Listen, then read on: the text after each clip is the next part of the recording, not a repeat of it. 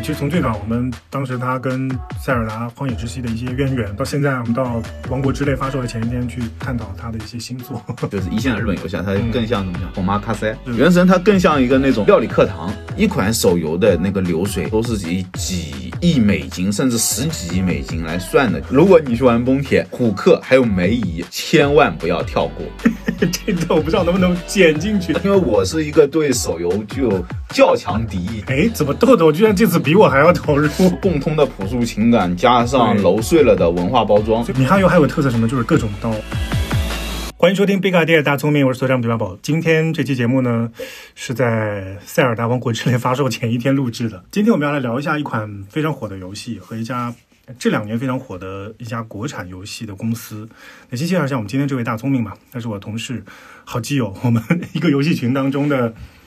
应该怎么讲？应该怎么来介绍你，豆豆？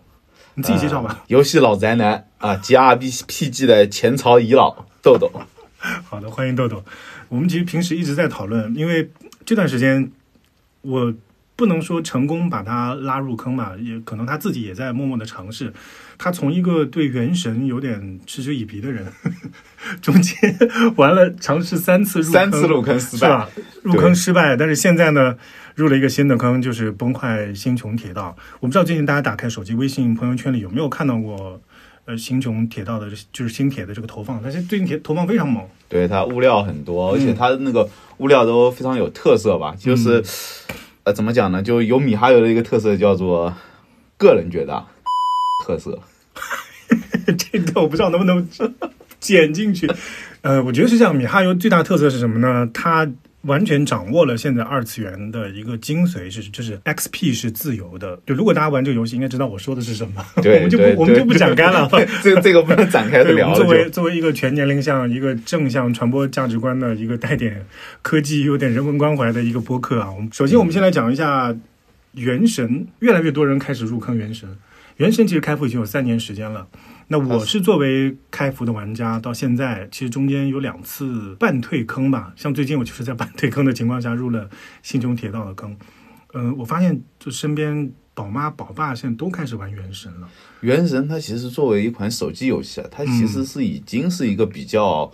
呃时间运营时间比较长了。呃的一个一个游戏，其实也它也不光是只在手游这个平台了，它现在都是同步的，PC 同步，然后呃 PlayStation 四和五它都同步的。它现在能引起那么多人来入坑，我也不知道为什么，因为你知道我入了三次坑啊，都是失败了。我第一次入坑就是原神刚发布的时候，那个时候是抱着好奇心去的，抱好奇心去，因为怎么说呢，就是当时不是那塞尔达天下。嗯，天下第一嘛，所以就去玩了。完了之后呢，确实感觉到相似性。当时呢，可能也是主观带入的，没没玩下去，失败了。因为确实开放世界嘛。然后第二次入坑就是那个特别有名的那个那个那个 PV 那个物料。呃，是什么云锦的那个吗？神女劈冠，对，神女劈冠那个那个时候那个是真的火了一波，那个是完全出圈的一次，又抱着好奇心，对，再去尝试了一下，嗯，然后那个时候其实云锦出来的时候已经是相对前续剧情已经比较长了，而且呃，神女劈冠那一次应该是大版本活动嘛，应该还算蛮多奖励的那，对，有蛮多奖励，但是就是怎么讲呢？就追赶机制还是没赶上，然后又是开放世界，就是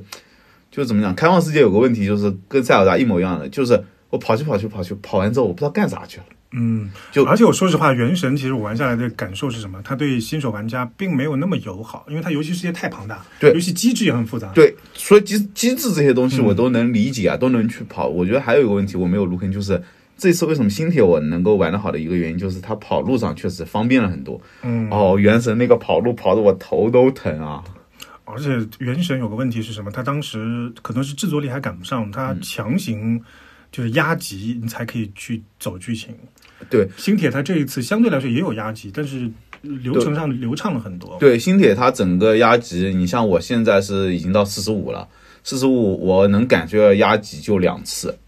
一次是在到三快到三十的时候，那个压级其实影响不大。然后还有一次就是三十到四十的时候，那个时候影响相对稍微大一点。但是这两个影响呢，怎么说？它已经在这个时间段，它你已经完全体会到了它这个。整个的那个游戏玩法，但我当时就感受到原神给我的一个压级，就是我可能还没有完全弄明白这个玩法在哪里，或者它乐趣在哪里，这个等级就受到限制，我就没法再很好的玩下去了。我觉得当时可能米哈游自己都没有想好原神》要怎么做。其实那个时候应该他差不多常规玩法也没有，印象中是没有全部出完的。嗯，包括它后面几次大版本活动也一直在加一些新的游戏模式。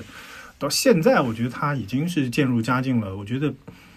我觉得这段时间因为很多人入坑是什么？我觉得就是须弥这个这个国家做的太好了，无论是角色星图，我我这么告诉你好了，他我问了一下刚才我身边那位宝妈，她入坑的原因，她说她玩原神是为了磕 CP，那我就说你到底磕的是谁？她说我磕的是艾尔海森，我说哦那可以理解，因为是个城南角色。她说嗯，那我为了他又专门去抽了一下卡维，我觉得玩原神肯定会改到这个点，哎我们就不展开了，也不展开了，嗯。反正就告诉大家，我觉得就是二次元这个东西，就是啊，这 XP 是非常自由的。那其实她老公也在玩，不过还没有时间收集到他的观点。但是按照我的、我的了解，我觉得应该入坑的原因就是，首先就是美术，对。然后是游戏玩法，对，二次元游戏像我嘛，老二次元嘛，嗯。呃，我觉得二次元很重要的一个吸引人的点，也是所有 RPG 很关键的一个点，就是人设。嗯人设和美术风格，就我举个例子好了，就是你人设上为什么就米哈游这些人设吸引人？用一个日本游戏的一个很好典型的例子，就是那个炼金工坊。嗯炼金工坊这么多年就就就都没有人知道，但那个莱莎炼金工坊都都火，都就瞬间火起来。就呃炼金工坊的莱莎这个系列，它就已经现在出了三三部了，就就就还是确实是这个人设是非常关键的一个部分。嗯，就说到这个，就米哈游它的美术团队真的是非常强大。呃，你要说它吸引男女玩家，它的点，它甚至会细化到这个绑带的位置的，包括比如说它的衣服的设计，比如说一些配饰的位置啊，它都它都是精心设计过的。那我们再多呢也就不展开了。如果大家对这个有兴趣呢，可以去看一看相关的一些一些视频。那就这样，我们今天这个讨论呢，会从这样几个观点来说，因为米哈游这两年它的它的出圈，包括它的全球化，呃，导致 IP 天国日本的玩家很多人说出这样一个观点，说现在日本的手游不行。的总结了大概有五个观点，所以今天我跟豆豆两个人会基于这些观点，我们一条条来看一看。那为什么日本厂商这两年手游好像不那么行？换个角度说，米哈游这两年，包括中国的一些手游厂商为什么那么行？我们展开这样一个讨论。首先，第一个，他说日本厂商研发能力差，小厂没能力，大厂不做手游。这个大厂不做手游倒是倒的确是这样，是吧？大厂不做手游其实是这样子，我觉得是他们能做，但他们在运营上确实是有问题。你像 S E 之前做了也、也做了很多，S E 几款手游，我觉得它都没运营的特别好，就是。然后像一些呃小厂们，他们怎么讲呢？也可能跟他们当地环境有关，都是做的一些弹珠游戏、博青哥游戏，就是他们还是固定在自己老的那一套里，他们没有去像像做一个，他们不会说是说做一个开放世界啊或者怎么样。就那我要举一个厂子，就是已经是日本最应该是最大手游厂 CY 了，就 CY 它那个能力其实对 CY Games 它那个能力是其实能力是强的，它在手游里面也算大厂，但它做的内容还是呃怎么讲呢？就是呃偏于就是传统的模式，呃像它呃之前做的那个公主连接，就还还是老的那个二次元游戏的套路嘛，呃。然后他做的赛马娘啊，这个赛马娘它其实还核心本质还是一个角色养成，对，赛马娘我是玩了很久，蛮蛮久的，它还是一个核心是一个角色养成了。然后呢，我觉得可能做的好的就还有个任天堂的手游吧，任天堂的那个之前说到那个那个火纹。哎火纹的呃手游做的还可以，但任天堂它其他的那个手游啊，呃，就是非常火一阵之后，然后。他就相对往下走了，所以我觉得他可能在能力上啊，不倒不是我觉得能力的问题啊，他可能有些方面我觉得是在运营问题，他们的运营不不不好，就运营没有没有像米哈游啊，包括国内其他的一些大厂。对，我觉得倒不是说日本的厂商不做手游，而是在于大厂其实它大规模更大的这个蛋糕是在主机主机游戏，呃可以这么讲吗？也不能完全这么说吧，我觉得他们的那个主机市场是有，他们主机市场肯定是比我们的底子要厚，因为我们因为有之前那些原因，就是有很长的那个主机空白期嘛，主机空白期之后，呃，然后很快我们就进入这个智能手机时代，智进入智能手机时代之后，然后手游慢慢出现了，然后因为它的便携性嘛，再加上我们没有之前的一些积累积淀的话，那它肯定就成了主流的这个游戏市场。但日本的话，它有这个主机在，你像包括我刚刚提到的 CY Games 好了，它作为一个你这种，他就 CY Games 他这种手游赚到了钱，包括他手游 IP 赚到了钱，他要返回去再做主机游戏。我们想想看，一款手游的那个流水。一年下来都是以几亿美金甚至十几亿美金来算的，就是呃大的流量的话，跟这个真的是跟这个主机游戏的这个营销售比起来，真的是不值。就是主机游戏跟它比起来不值一提，但是他们还是会去做。在我们看来，可能说这个叫坚持初心，但是呃，对玩家来说肯定是个好消息。但是它在商业逻辑上，我们是其实是不太能理解的。呃。或者我换换个角度，我觉得这可能就是产业的延续性了。就是我们国内大陆市场它没有主机游戏这个市场，对它那索性就弯道超车嘛。你手机大家既然普及了，我就从一个新的领域做起。对日本不一样，它既然我这个主机游戏可以赚钱，为什么不去继续做？是吧？对，可能是而且像你刚刚说，我我们最可能最顶尖的研发、最好的那个呃脚本、最好的技术都在手游，都在手游厂。嗯但他们那边最顶尖的呃设计，可能有一些技术上可能是他们有些手游厂还可以，但他们最顶尖的一些剧本啊、人设啊什么的，都还是在主机。嗯，对吧？你像阿特拉斯，呃，做的做的那个人设音乐，对吧？嗯女神异闻录的人设音乐，然后呃，任天堂的游戏性，对吧？对索尼的次时代，嗯，总而言之，就是可能这个是跟我们有些历史原因决定的，对对吧？那第二第二点，他提到的是日本成功的手游是基于 IP 或者是呃游戏性要求不高的美少女游戏。那美少女游戏也有游戏性高的吧？这块我觉得跟第一点其实有点像，有点像大部分 IP，你想就新的动漫法，游戏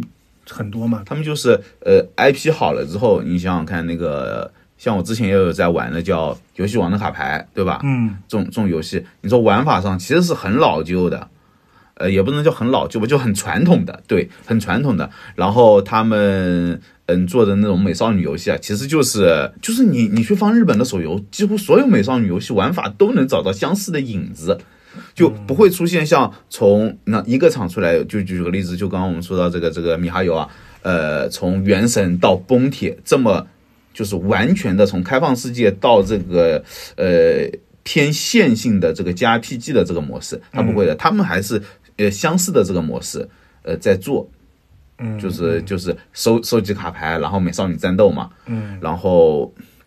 呃，像 IP 的话，那就更更直接。最经典的例子就是日本很火的 FGO，这是一个真的天大的 IP。是的，是的，是，FGO 的话，你想想看，呃，从多少年开始了？呃，多少年前开始，从 Fate Stay Night 开始，C 八对吧？巴萨卡对吧？红 A 对吧？金闪闪全部深入人心。它它这个 IP 在这里就是怎么讲？它靠 IP 就能够赚钱的情况下，它可能就不太需要去做，就像像米哈游做的这这些创新。呃，米哈游真的是白手起家。你像从最早崩坏，那其实他们说做原神资金积累完成，就是因为崩坏三非常火嘛。嗯，然后用崩坏三赚到的钱去做了原神，然后用原神赚到的钱去做了崩铁，崩铁亲闺女了。一直在一直在做新的新的东西。对，我觉得更多是一个历史积累，就是就刚刚我们说的嘛，就有有 IP 囤着能赚钱，我为什么还要去创创新嘛？嗯，的确，因为商人都是趋利的。对趋利的能躺着赚钱，我干嘛还要去费这个力？对，就是国国内，就刚刚我跟你说的，就国内最赚钱的出海的那个游戏厂商，并不是米哈游，也不是腾讯、网易，而是那些做四三九九的，夜游。对夜游就就四兄弟就来砍我一刀，你就这个就要说到第三点了。呃，这个日本玩家他总结说，国内厂商比呃日本厂商要卷。这个卷，我觉得也是可以理解的。呃，这个卷我怎么讲呢？这东亚三国，呃，美国都卷，但是就是国内的游戏行业确实可能是相对比较卷一点的，嗯，因为那你要这么说，虽然我们国内卷，但是国内的收入也要比日本的游戏企业高呀。嗯你想想看，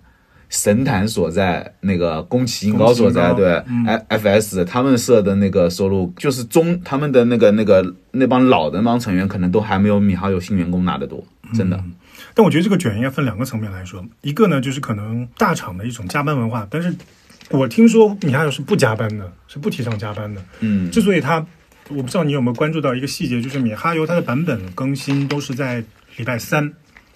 他们说之所以不放在礼拜一，就是因为周末他们不想加班，嗯所以他上班礼拜一、礼拜二就是那两天可能稍微加班一下，礼拜三推大班，所以就定在礼拜三的原因是这个。第二个，我觉得他卷的是什么呢？米哈游他的野心，他不在于光做游戏，嗯你你就这么说好了，你比如说他他当中的一些一些延展的一些动画的制作，包括它的物料，它的物料都是有名号的。从说到音乐吧，音乐部分它野心非常大。就我之前玩《原神》玩到璃月，呃，当时那个国风的音乐就是感觉是脑脑脑内就是炸开的那种感觉，就是音乐是吸引我入坑的很大一个原因。到现在到崩铁，哎，你说到李月就就就真的是神女劈怪那个，就当当时就吸引我去玩第二次，是虽然失败了，但他这个音乐确实是非常洗脑，非非常的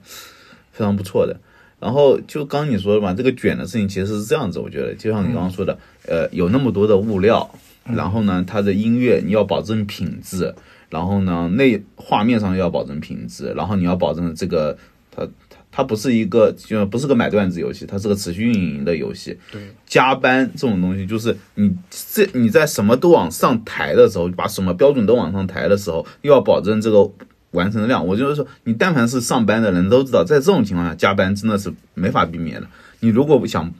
想不卷的话，你真的就就就只能降低标准。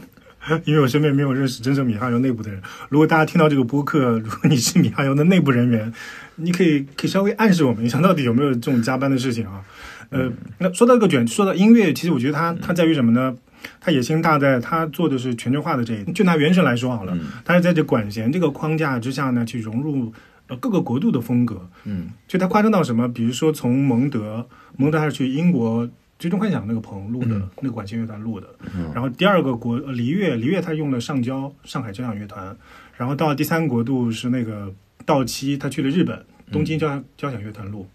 那接下来到了须弥，须弥他可能本来听说他是要去到埃及或者什么叫录，嗯，但后来可能也因为疫情的原因嘛。总之他这方面他是肯下血本。就刚刚你还说，除了它这个内部卷轴，我觉得还有个整整体大环境，国内的这个手游的竞争其实是非常激烈的。你可以看一下那个呃手游的更替榜，就除了前面几名之外，中就是上中段的这些，其实每天都在更新，而且国内这个手游的这个产量是非常大的，嗯，就是。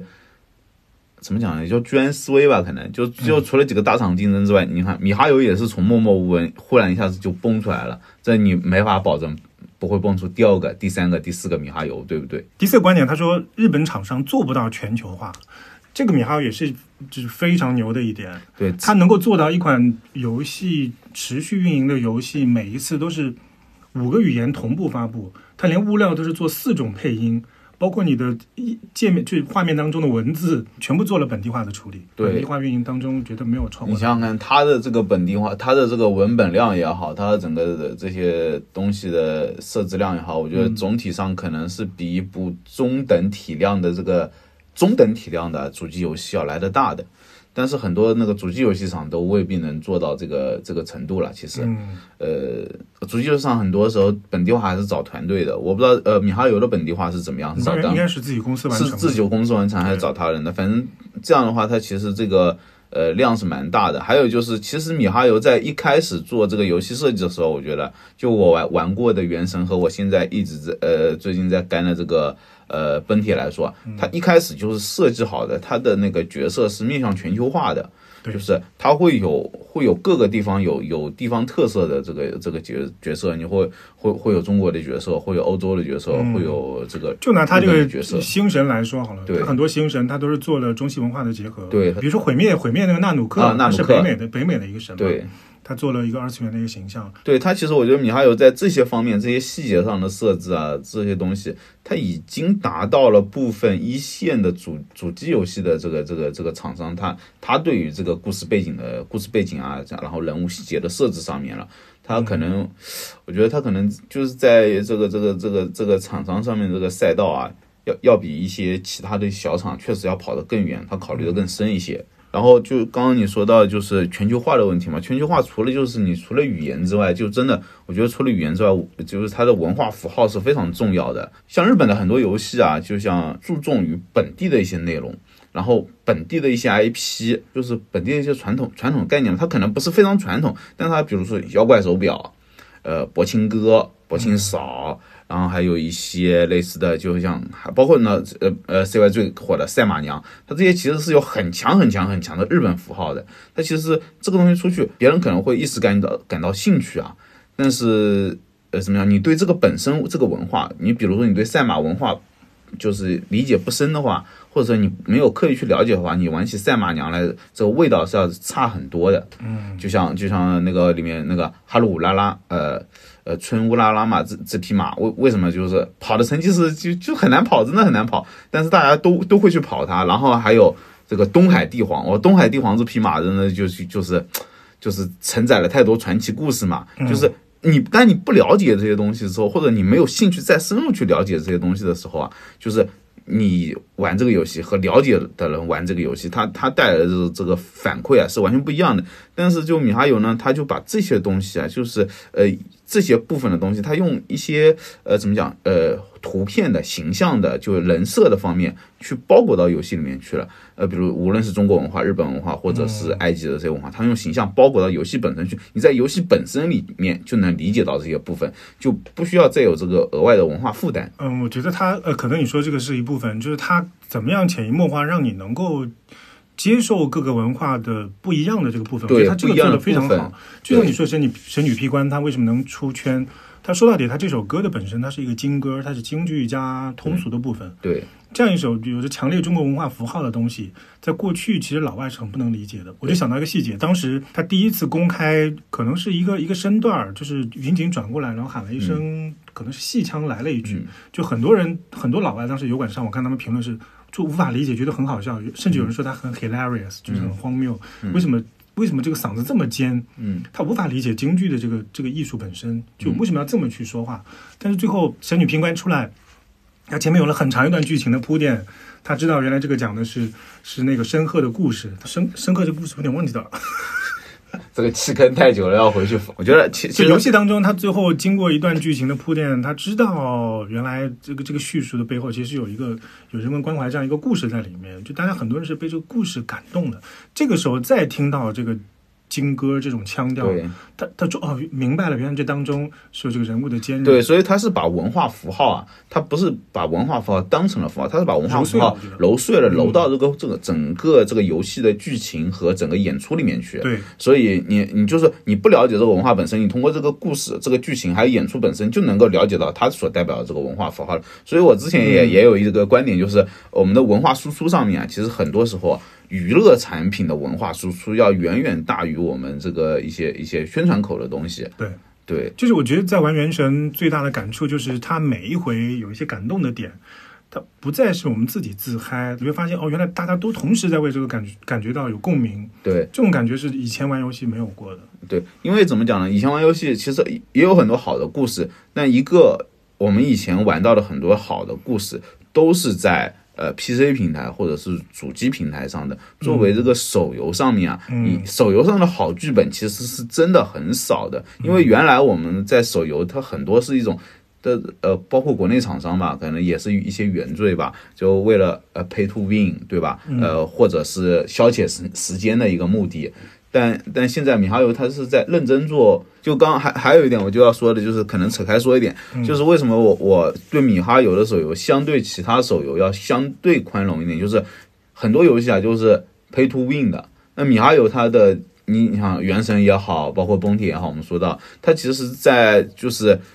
相互比较的部分上，就是呃 PVP 的部分上很弱，甚至没有，就就崩铁王到现在。几乎没什么社交。崩铁，你告诉我社交在哪里？连个连个世界频道都没有，连个聊天频道都没有。就就像最火的，其实社交手游其实并并不是米哈游这个，是王者荣耀，但我不爱玩，嗯，就就就要跟人社交，然后打的差了还要骂别人，这这个这个这个是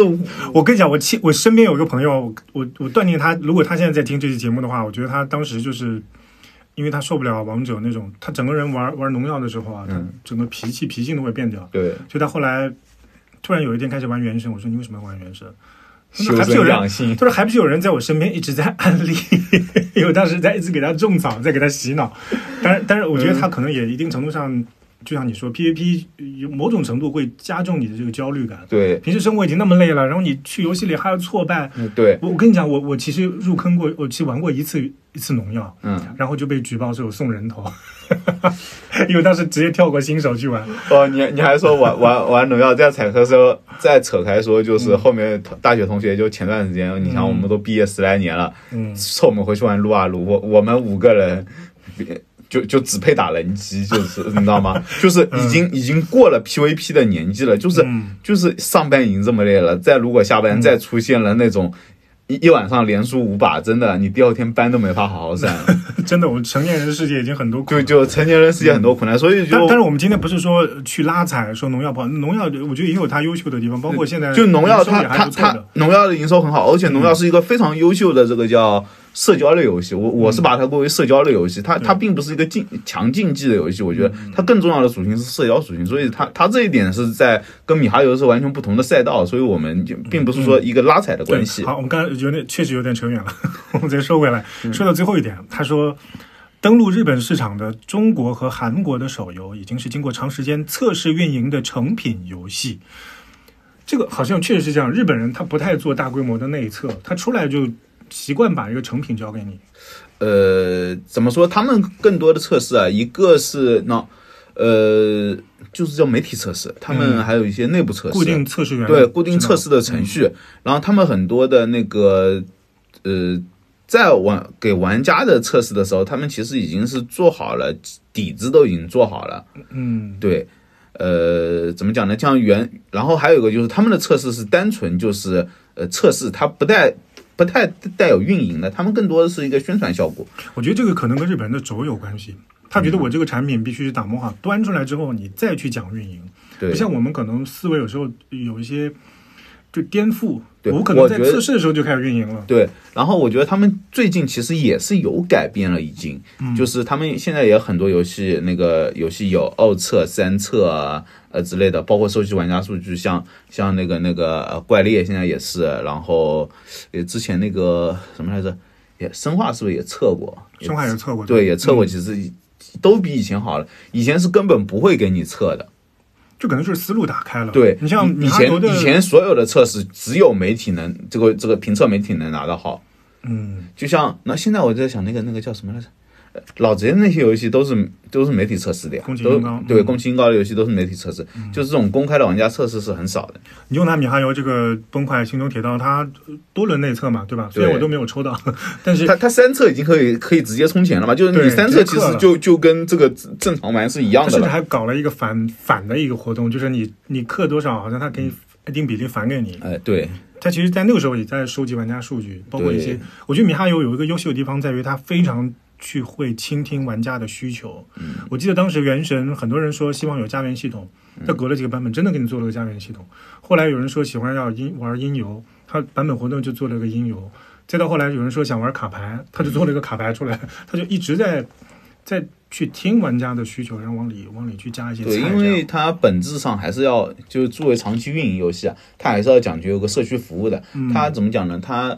呃，不像这个很多的这个就买断制的这个主机游戏啊，它它需要就是很深的一些打磨，对然后呢，它有一些特别好的，甚至说就是要要把它打磨成第九艺术、第九艺术的这个艺术品，对不对？嗯但我们这个这种运营性游戏的话，它更多的就是要相互之间的交流和和沟通了。它不是一个完全依靠这个设计设，就是呃设计师呃完全依靠这个呃总总总制作来来打磨的一个东西，就是它不是一个你你完全。固化有个人印象的一个产品，就就很典型的就，它不是宫崎英高的魂系列，嗯我明白，其实其实不像过去做游戏，就是他他做菜我们吃，他现在不是的，其实玩家也在一起做菜。对，就是就是就是怎么讲呢？就像就像那个呃很多好的那个呃就是一线的日本游戏啊，它嗯更像怎么讲？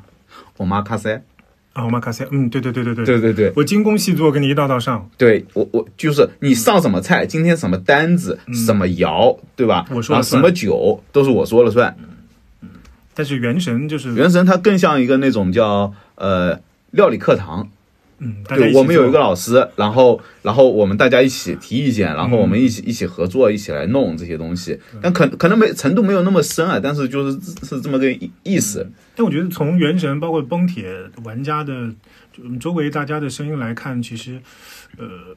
确实有这种感觉，大家一起一起营造了一个这个游戏世界的宇宙。对它，它其实就是社群嘛，就是营造了一个社群出来。啊，原神社群真的是太强大了，二创都可以专门做一个一个长视频的一个节目，像原神一样，原神的奥创，包括 MMD 的舞蹈啊，很多很多动画啊都是飞碟社叫飞碟社怎么混，哎对，然后还有还还有 cos 啊，还有、还有甚至真人，你像对真人这个小哥跟影视飓风他们做的那个足球赛，这个这这个完全是卷啊！这个对，哪有一个游戏的二创能够这么逼死官方的？没有，不存在。对他他他他的这个二创确实是就是二创，其实核心本质就是这个游游戏社群的运营的一个成功表现嘛。对对对对，他这个文化，而且这是富矿嘛，而且我觉得本身米哈游非常开放，你包括呃建模的这个数据就放开让大家去玩。比如说十年前的魔兽世界，就真的是、就就是一个一个有很多的视频，有很多的这个也也是一样的自己的一些创作，然后包括一些探索的一些故事，就就会有一些二创作品。对吧？他就那个时候是魔兽呃最最呃很很火的一个时候嘛，对吧？那那现在换到这里来，就是跟原原神啊，跟崩铁是一样的。嗯，最后我们来讲一讲最近出圈的这款游戏《崩坏：星穹铁道》。呃，首先今天这一期节目没有任何的呃所谓的金主爸爸，我们就是自发的自来水，就是探探讨为主，对不对？我们也不也不强行安利啦，呃因为二次元说实话，我觉得还是有一些门槛。呃，怎么讲？星穹就我玩下来，我嗯觉得这个游戏的是有很比较高的门槛的，因为首先第一个，它很明显是一个回合制游戏，嗯回合制游戏的话，就真的是非常吃人的，像。像我这种这种死宅 G R P G 前朝遗老，就是很吃这一套。但是如果你本身就是对这个回合制有很强的反感的话，我觉得这我觉得可以尝试，但没有必要就是硬要喜欢上，就看你，我觉得还是看个人。但我觉得他已经做了一些妥协，或者说考虑到一些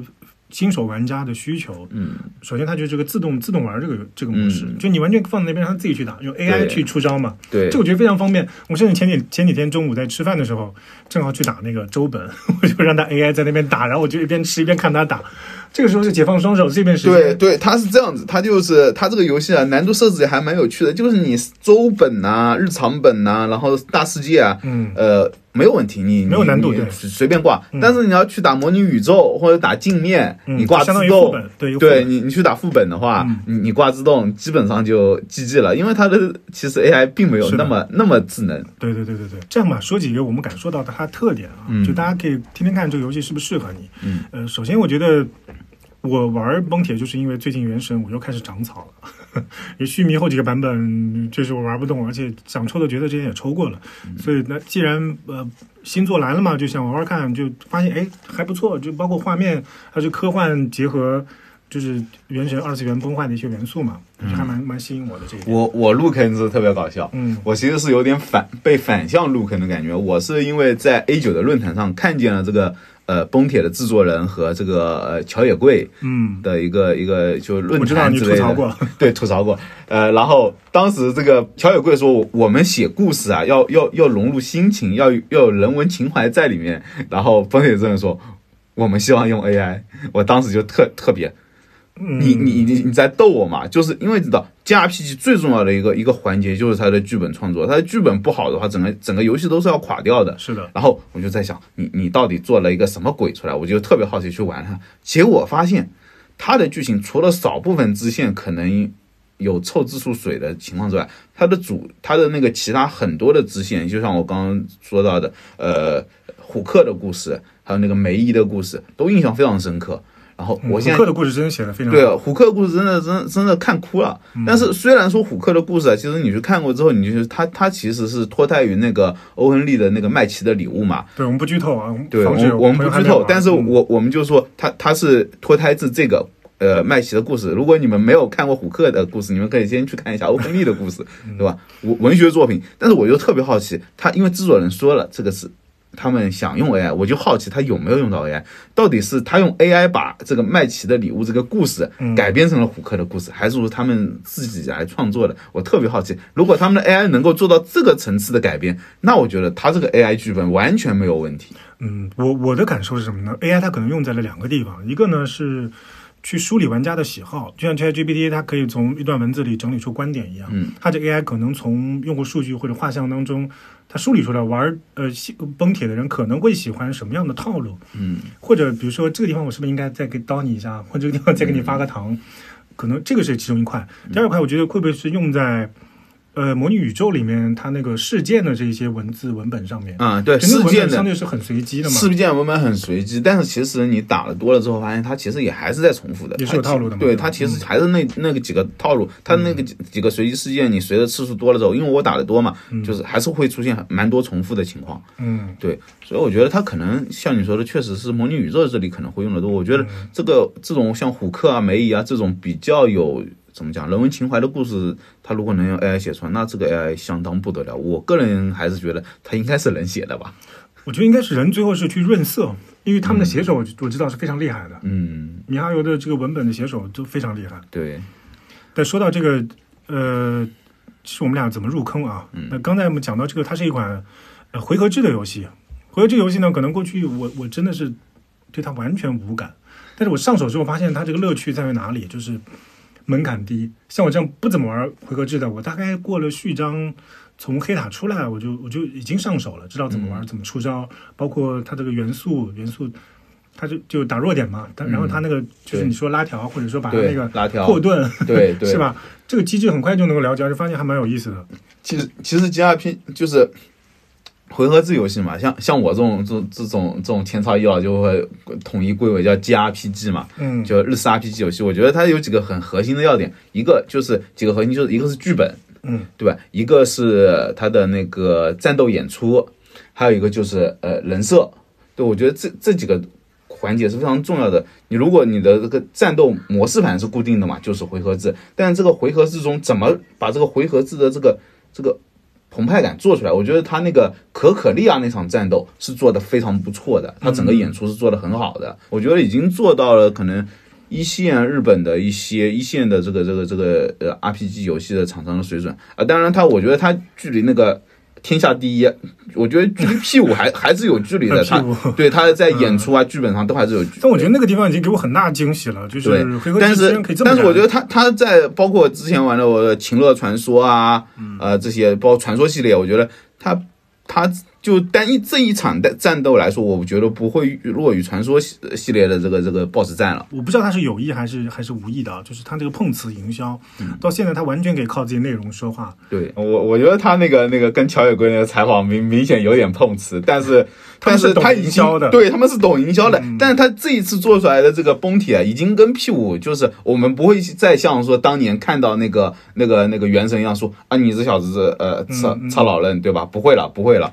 这个这个崩铁跟跟跟 P 五就。你都虽然都是回合制，但完全已经是两个游戏，而且有自己的特色了。而且你发现，其实是米哈游地位发生变化了。那个时候暗中说我去去抱一下任任天堂的大腿，然后很多玩家去踩，甚至到游戏展现场去砸主机。其实这种无意当中，其实就反映出它地位的变化。对，所以我觉得那那那那场论坛就是米哈游的一个营销，嗯因为它其实你可以翻出来，两个人的对话完全就不在一个平台上，就是 就是我们就就是呃这边在想的是，我们是在做长线运营，他们那边是在做这个主机游戏，是在做买断制的，是在雕刻一款就刚刚说的欧玛卡塞，对吧？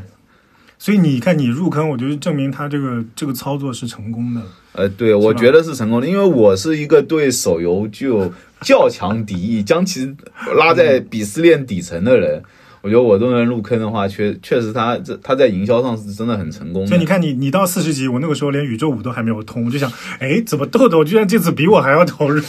不要就不不要和这些老啊加 RPG 玩家比比干度、比刻度，对啊，吧？这比不过，比不过。呃，最后就说到这个游戏的成色了，《原神》到《崩坏：星穹铁道》，有很大一部分玩家都是从《原神》过来看热闹，嗯，或者看看说，哎，米哈游又出了一款新作，到底怎么样，试试看的心理。嗯、但结果来说，我们先不说，就是可能回合制它的这个门槛，我们就说它的美术到音乐、这道赛的设定，还有它的全球视野，这款游戏就已经是非常成熟的对米哈游的这个流水线打造出来的作品。对它的美术风格，我觉得啊就是真的是肉眼可见的情况。因为崩坏系列的这个角色很多，其实在呃崩坏、崩三里面都是有的。就是你会发现，它整个进化过来，它的呃从了从到从建模上到整个美术风格上到擦。就是就是就是叉 P 上，都是很明显的，就就有进化的。我觉得就建模来说好了，它这次多边形我感觉就多很多。对，就角色这个人物真的精细很多，包括身上这些细节，我觉得比原神要多很多。对这可能跟开放世界到香亭也有关系。对香亭它不用那么多的香亭的它的那个那个制作的这个这个内容量啊，就地图制作内容量肯定是要远远小于开放世界的，那就对它就有更多的时间和精力，把它的有限的资金和能力用在这个。核心的人设上，因为我刚就刚刚我跟你说的，G R P G 一个非常观点的东西就是人物人设。你这个人设要是做的不好，你这个游戏是呃很难卖得动的。是的而这一次他他明显就是做的很好，对吧？你量大管饱，你发现没有？开服就这么多角色，对啊，机子阿姨不香吗？虽然我没抽到，机子我也没有抽到。呃，哎，怎么讲？我当时其实想抽的是，哦，第一个想抽想抽白鹿，嗯，白鹿因为奶妈嘛，对吧？然后姬子是因为看了他那个大招动画，还有他那个角色 PV，角色 PV 的音乐真的太好听了，我就很想想抽姬子。然后出来是瓦尔特对，然然后我现在就是呢，那黑虎克的故故事做完之后，就是嗯用命用命干虎克啊，就就就是他有些时候就真的是他他真的是一个很重的角色养成嘛，就是他可能跟强度没关系，我也抽到稀有了，我一发两一发一发双黄，对吧？嗯没有像你这么这么欧的了。一发双簧，但但是我还是要去练虎克，就是强度上可能不如，但是他就是这个故事吸引了我，就是我我我该该去克还是得去克他，就我觉得这也是米哈游在在美术上成功的一个方面，他他成色做得好之后，他的人物的故事做得好，人设做得好，这这两个方面再一结合，那就会有让玩家有兴趣去培养这个角色。对，我觉得就是跟玩家之间产生情感连接了。就是我对这么多海量的角色当中，肯定有一个是能够触动到你内心的。对就像虎克，你说这么这么可爱的一个小朋友啊，就这么小的小朋友在下城区这种生存，然后跟老爹之间这种情感的羁绊，我们每个作为人都会都会有这样的情愫嘛，对吧？对被他，我觉得他就是一个很很朴素的一种情感表达，啊对对是是一个非常好的一个一个，嗯不不要剧透，不要哎，剧透我。剧透了。对，但米哈游还有个特色什么，就是刀，它各种刀。哎，对他们说那个这个算不算剧透？因为这个是内测内容啊，他们我也不确定，就是说好了，我到时候剪原掉。对原测版本说，就是一测二测的时候啊，嗯，把老爹给写死了。哦，这样的啊。对，你知道吧？把老爹写死了，玩玩家那个天怒人怨，最后妈呀！那这个，那我觉得现在这个结局也非常好。对这个结局很好，我觉得你把老爹写死，我觉得你你你你真的要吃吃刀片的。我觉得如果你不不是就是那种，因为包括我们群里面也有那个像像楚爷，他是不喜欢看文本，嗯我没有问过他有没有做到这个执行，嗯，但我觉得。我觉得如果大家做到这里，他当时其实画面演出没有什么大的一个表现，对就这么单单的几个他就是靠台词文字，对他就是靠文本演出这对吧？就让你感受到哇，原来这里面有这么这么深的一种情感，真的我要起立鼓掌。当时玩到这里的时候，对，反正我就是说，如果你去玩崩铁、虎克还有梅姨这两段故事，千万不要跳过。对对对对对，就大家千万不要觉得文字多，对它文字里面其实真的是有一些故事性藏在里面。，对，呃，最后还是讲到全球视野，就是作为一款国产游戏，嗯中国制造这个。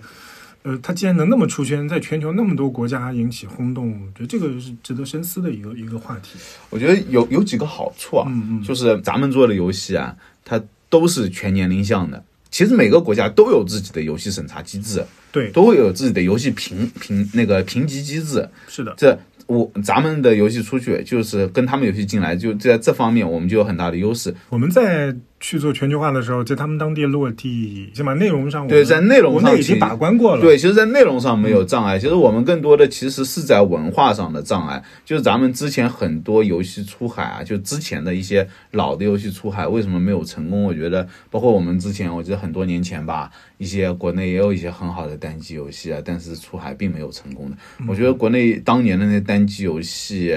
跟有可能跟也跟市场当时有关系啊。你像《仙剑》系列，我觉得当年我玩《仙剑》，我就觉得《仙剑一》《仙剑三》《仙剑四》故事都做得很不错，尤尤其是《仙剑三》，我觉得集大成之作了。呃，剧本也写得好，玩法也设计得好，几乎都很在那个时代都很完美。我觉得在那个时代已经跟日本一线的 RPG 有较手呃较角力的那个那个资质了，但他就还是走不出去。我觉得可能还是跟那个呃在文化的包装上有关系。而米哈游他如今做的就是把很多的文化的要素啊。他不会告诉你，一上来就告诉你，哦，这这是个呃道家法阵或者那个怎么样，这个法阵我们应该怎么解？他他没有这样的，他会先给你引入了我们来到这个国家，他可能是以我们中国为背景的，就像比如里约这样子，对，然后呃先让你体验里约的风光，然后就就让你感有一种旅游的感觉嘛，你来中国旅游，你要看个热闹嘛，对吧？在这看热闹的过程中，慢慢的去了解这些东西，我觉得这这个是他现在出海，我觉得比以前的出海更成功的一个一个比较重要的原因。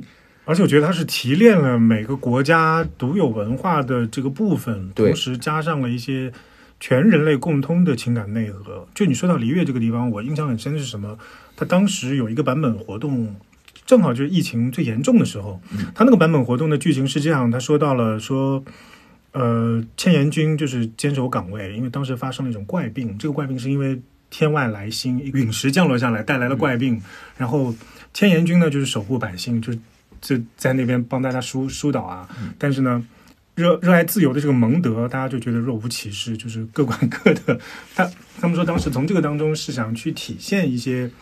就是我们国家的一些特色，但他并没有明着说说我们就是为了要喊口号或者怎么样。再包括到那年像海灯节的活动，反正大家都在欢度这个节日，但是最后呢，他给了白竹这个角色一个一个镜头，白竹在里面是一个医者，嗯，就大家都在过节在团聚的时候，他白竹还在。走访老百姓，他就想通过这些很细枝末节的地方去传达一些人类共通的东西，就是我我我坚守下来，我身上是有道义、有责任，就就就朴素，就共通的朴素情感，加上揉碎了的文化包装。所以很多人他并不会说这个是你中国特色，他感受到就是一种。关怀他被这种情感打动，对他可能说你你这个你这个形象可能是是在中国的，或者是有中国元素的，或者是你有别的国家元素的，但他体现出来的一些情感表达，可能是在你日常生活中就能遇到的。对，我们都都共通的，对所有普通人都会遇到的。嗯，对然后在这种时候，你情感发生的共鸣，就觉得这种成就感或者获得感是其他游戏没有的。嗯，对对，其他我们就独乐乐嘛，这个真的是全球大家一起嗨，是吧？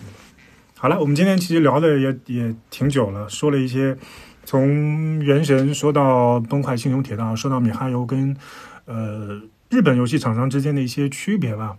呃，米哈游应该是一个很深二次元烙印的公司，甚至有人开玩笑说它是一家株式会社，